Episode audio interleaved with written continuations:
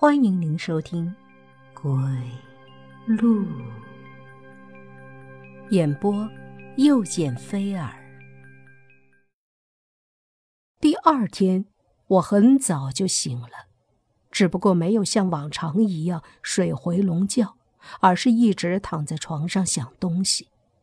一个人的精神漫游，很多时候都是漫无止境的，就像我的意识，也许去了门外，走到街上。但是却不知道为什么要去路上，要做什么。但是这样的想法却又是有意义的，因为那可以让我平静。虽然结果是我想很久，却还是睡着了。所以，当我的小伙伴们来叫我的时候，我还是沉浸在梦乡里。小虎他们和我一样。都已经初具男人的雏形，却还是半大少年。他们几个约我逛街，上学以后各自要去自己的学校。这大概是初中时代我们几个最后一次逛街了，而且要去学校，也要准备一些学校要用到的生活用品，所以我便同意了。出行还是很顺利的。只不过回来的时候，他们几个看见了以前的小学，便嚷着要下车去看看学校。我们都是在同一所小学上的学，小学六年还是有挺多快乐的回忆的。只不过那小学因为地理位置不佳，加上后来的计划生育，孩子明显减少，所以这所民办学校也渐渐倒闭了，只留下一座教学楼。小学已经荒废很多年了，而且这里很偏僻，也没有人修缮。这块土地又多年没有卖出去，便一直搁置着。学校的操场野草横生，我们进去的时候都已经超过半腰了，简直要把人埋起来。其实我已经不怎么想去了，但是为了不扫他们的兴，便也就跟着。可是。当我走到那栋灰白色的小楼前的时候，我的想法改变了。小楼的墙壁斑斑驳驳，墙上有大片水的印记，被太阳一晒，最后变成黑色的模糊一片。小楼看起来很旧很旧了，当年我们上学的时候就已经很旧了。现在多年未见，他就如同迟暮的老人，在他的身上，我嗅到了死亡的味道。这灰白的墙壁以及杂乱的草丛，似曾相识的感觉让我强烈不安。我劝说伙伴们回去，但是没人听我的，大家只是嘲笑我胆儿小了，却还是一点一点的往楼上爬。这楼有五层，没有电梯，都是楼梯。大概我走在后面，看着他们的背影的时候，我产生了一种错觉，好像这些背影是属于时光的。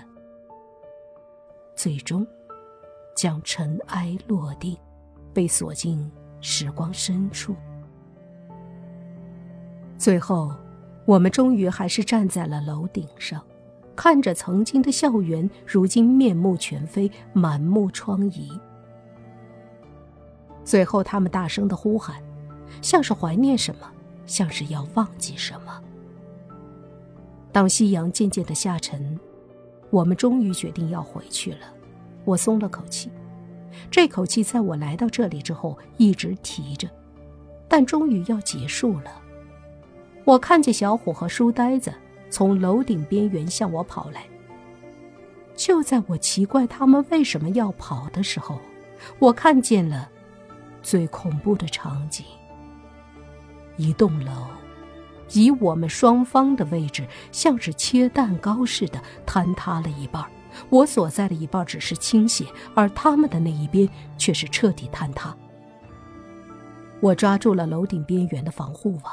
即使这样，被扯到极限的防护网往下垂，而它下垂的高度离地面最起码还有二层楼的高度。我飘荡在半空中，而在下面，是所有人的尸体。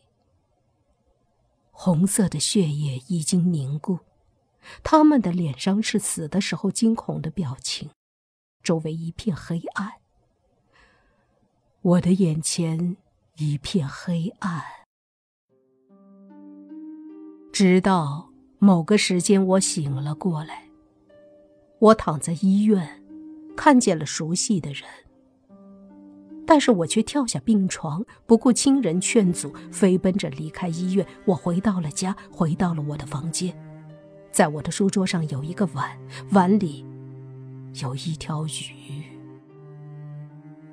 原本黑色的身体变成了红色，它依然在水中央。那一刻，像是没有一丝变化。那一刻，我是欣喜的。但是，当我把手指放进鱼碗，轻轻地触碰它的一刹那，它变成了一捧血雾，消散在水中。我发了一会儿呆。我养了一条鱼，这条鱼。自从来到我家，不吃不喝整整半个月，然后我用自己的血喂它，它一共替我挡了三次灾。第一次是我的腿，所以它的尾巴没了一半儿第二次是我的肩，所以它的背上受了重伤。第三次，我失去了他，我应该怎么办？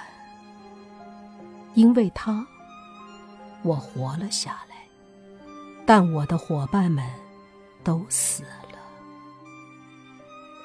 最后，